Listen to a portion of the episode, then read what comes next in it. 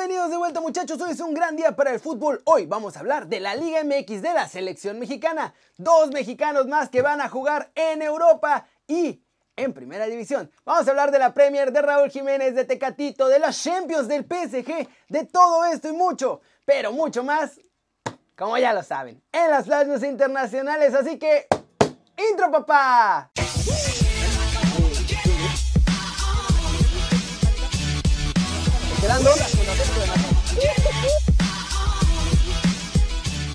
Arranquemos con la nota One Fútbol del día hablando de la Liga MX porque se vienen más cambios provocados por la crisis. Así que ahora habrá tope salarial y no van a dejar que nadie se endeude.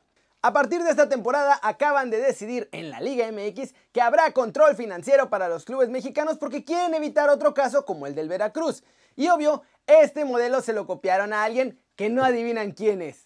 Pues la MLS, porque ahora todos se lo quieren copiar a la MLS. A partir de este torneo dicen que se va a priorizar sustentar a los equipos afiliados para que se fortalezcan financieramente y así tener una mejor competitividad deportiva.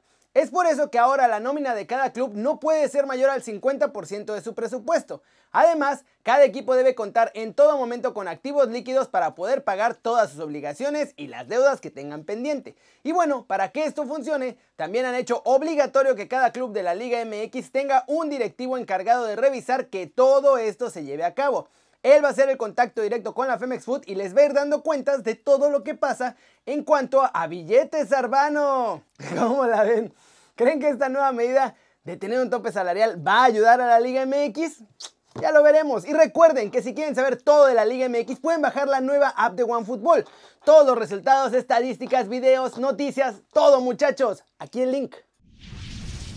Siguiente noticia. Vamos a hablar de la selección mexicana porque se viene otro amistoso en México y uno más en Europa. Para empezar, ahorita las oficinas de la Femex Food están negociando qué van a hacer, porque Tata quiere más amistosos de calidad, pero la cosa está complicada. Además, los clubes no quieren perder a sus jugadores durante el Guardianes 2020, así que dentro del estira y afloja, la opción que parece ir ganando es la de hacer un amistoso en septiembre, antes de que viaje el Tri a Ámsterdam para enfrentar a Holanda.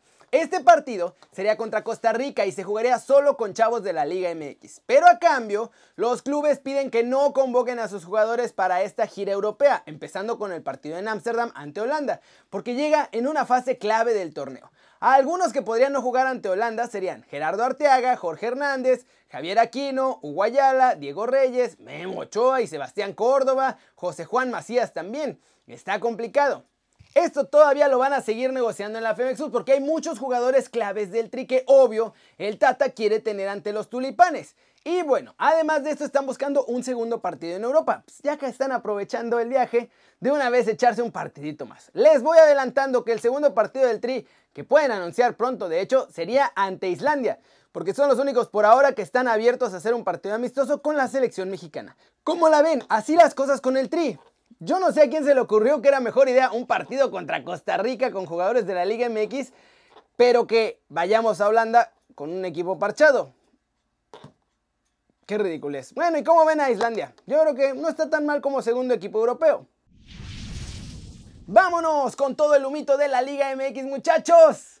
Porque otro chavo se va a Europa oficialmente. ¡Claro que sí! Las Águilas piensan fichar un defensa como consecuencia de ese terrible actuación que tuvieron en la Copa GNP y sorprendentemente su opción número uno es Carlos Salcedo, que ahorita está en los Tigres de la Autónoma.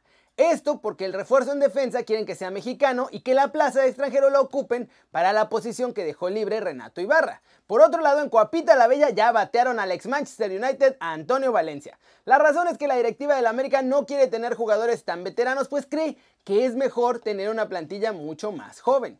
Los rojinegros del Atlas siguen trabajando, muchachos. De cara a este Guardianes 2020 y uno de los candidatos que tenemos para reforzar la ofensiva es Fernando Sampedri, delantero argentino que pertenece a Rosario Central. Omar Arellano vuelve a la Liga MX, muchachos, fue presentado por Gallos Blancos como fichaje para el Guardianes 2020, aunque la verdadera sorpresa es que a pesar de ser delantero, los queretanos por alguna razón lo presentaron como defensa para este torneo. Los Diablos Rojos del Toluca ya dieron de baja al argentino Fernando Tobio. Esto después de que el futbolista empezó a publicar que él estuvo entrenando todo este tiempo a pesar de tener cocobicho, que lo obligaron a entrenar prácticamente. Y por eso el club mexiquense, dijo, pues sabes qué, ya ni vengas. Tendremos otro chavito mexicano en Europa, muchachos. Es oficial. Nico Carrera ha firmado con el Holstein Kiel de la segunda Bundesliga. Nuestro chavo ya está incorporado a los trabajos de entrenamiento del KSB y fue él mismo quien a través de sus redes sociales colocó un mensaje haciendo oficial su incorporación. Nico Carrera ya estaba en la MLS, pero surgió de Pachuca y además juega con las inferiores de la selección mexicana. ¿Cómo la ven? Un humito muy raro el día de hoy. Primero con lo de Querétaro y bueno, bien con lo del chavo mexicano en Alemania. Está en segunda, pero tiene 17 años, así que está perfecto para que se foguee en segunda y luego del salto. Y vámonos con los mexicanos que ya están en Europa porque hay mucho humito sobre su futuro en muchos medios europeos. Ya se puso la cosa seria para ficharlos, ¿eh? Empecemos en Holanda porque hay nuevo jugador mexicano en la Eredivisie y es oficialmente el Heerenveen, el que ha subido a Teun Wilke al primer equipo. El mexicano es uno de los delanteros en la plantilla para la siguiente temporada después de muy buenas actuaciones con las inferiores del cuadro holandés. Seguramente además tendrá muchas opciones de jugar porque lo quieren mucho en ese equipo. Habló el agente de Tecatito Corona en Portugal después de la celebración del título del Porto y tuvo que responder sobre las negociaciones del Sevilla. Matías Bunge dijo otra vez que la cláusula de rescisión de Corona es de 30 millones, pero Dice que también en Porto pues, ya están abiertos a negociar si la oferta que les hacen es interesante. El único problema que resaltó es que Tecatito fue el mejor jugador y el más decisivo en esta reanudación del campeonato, por lo que el Porto va a tratar de sacarlo más cercano a esos 30 millones. Por otro lado, en Italia explotaron las portadas de los diarios hablando de Raúl Jiménez, muchachos. Este humito no es mío, esa es la verdad. Es de la Gaceta de los Sport, pues el diario deportivo dijo que los números que tuvo en los Wolves hicieron que eclipse a Chicharito en la Premier League. Y es por esta razón que la Juventus está muy tentada de ficharlo. Eso sí, también dijeron que la verdad, Raulito es la segunda opción de la vecchia señora, porque primero van a ver si pueden fichar a Arcadius Milik. Si no, se van a lanzar por Raulito. Y finalmente un update también desde Italia de Chucky Lozano y es que otra vez entrenó con el cuadro titular del Napoli, aunque ahora la sorpresa fue mayor porque este martes Gattuso colocó en la práctica a Chucky como falso 9, misma posición que jugaba cuando estaba en Chelotti y donde ya vimos que no rindió. Podría ser que lo veamos de titular otra vez, pero va a ser como les digo, parece de falso 9 y no de extremo donde sí estaba jugando bien. ¿Cómo ven la cosa, muchachos? Con Tecatito parece cada día más claro. El Sevilla va pasito a pasito, suave, suavecito, tratando de cerrar ese fichaje.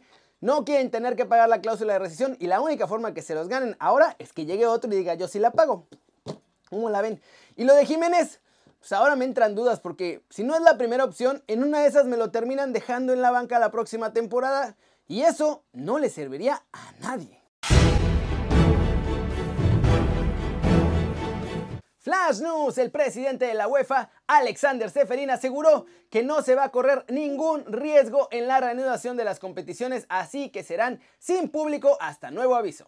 El gobierno francés también amenazó con volver a prohibir la presencia de público en los estadios por razones sanitarias si no se cumplen las reglas para luchar contra los contagios de cocobicho. Esto después de que el comportamiento de los aficionados del PSG fuera infame. Animaron sin respetar la sana distancia, no llevaban mascarillas, nada.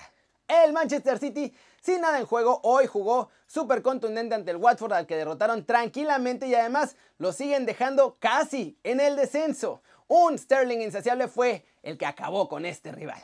América presentó su camiseta nueva de local y esta pues, tiene los clásicos colores amarillo, azul y rojo. Además se aprecia una B, es idéntica a la de visita, pero ahora tiene colores rojos y azules y el dominante, por así decirlo, es amarillo. Además, trae una etiqueta bordada en la parte de atrás que dice el más grande. Y vamos a terminar el video ya con todo el humito europeo porque ahora se están acabando las ligas y hay menos partidos. Pero hay mucho más movimiento de mercado de fichajes muchachos. Mucho. Para empezar, Tranquilos todos, oficialmente Kylian Mbappé confirmó en Bean Sports que va a seguir en el PSG por lo menos una temporada más, así que adiós Real Madrid. De acuerdo con el medio italiano La Estampa, la Juventus de Turín ya contactó a Mauricio Pochettino para que sea el sustituto de Sarri en el club, pues no seguirá la próxima temporada. Leonardo Valerdi jugará en el Marsella la temporada que viene, de acuerdo con RMC Sport. Ya nada que el futbolista ya está pasando las pruebas médicas allá y se cierra la opción como préstamo con opción de compra de 14 millones de euros. Tottenham anunció la renovación de Eric Dier, que seguirá hasta el 2024. Y con eso se acaban los rumores que situaban al futbolista en el Manchester United. Celta de Vigo ya prepara el año que viene y por eso comenzaron ya los refuerzos, ¿eh? El primero es el peruano Renato Tapia, ex del Feyenoord y que pues estaban buscando en la Liga MX, pero terminó en España. Crystal Palace se ha hecho con los servicios de Nathan Ferguson, jugador que se encontraba en la bolsa de agentes libres. Este chavito de 19 años firma contrato por 3 años con los de Selhurst Park. El Chelsea, muchachos, el Chelsea quieren un trabuco. Es protagonista del mercado con sus refuerzos. Acaban de amarrar a Kai Havertz y ahora buscan un portero. En la agenda blue están Jan Oblak, Dean Henderson y hasta David De Gea. ¿Cómo la ven? ¿Qué pasó con el Chelsea? ¿Alguien me puede explicar? ¿Qué clase de jeque ruso salió ahora porque no tenían dinero y estaban ahorrando mucho y ahora se están gastando todo lo que tienen en un montón de fichajes buenísimos? Va a ser probablemente el mejor equipo de la Premier League la próxima temporada si siguen fichando así, muchachos. Aguas con el Chelsea, ¿eh? que van por todo. Pero bueno, eso es todo por hoy, muchachos. Muchas gracias por ver el video. Denle like si les gustó o métanle un zambombazo a la manita para arriba si así lo desean. Suscríbanse al canal si no lo han hecho. ¿Qué están esperando? Yo no entiendo. Este ya va a ser su nuevo canal favorito en YouTube. Denle click a la campanita para que hagan marca personal a los videos que salen cada día. Y antes de despedirme, por cierto, vamos a echarnos otra narración. Obvio, porque estuvo muy chistosa. Iba a decir otra cosa, pero somos family friendly.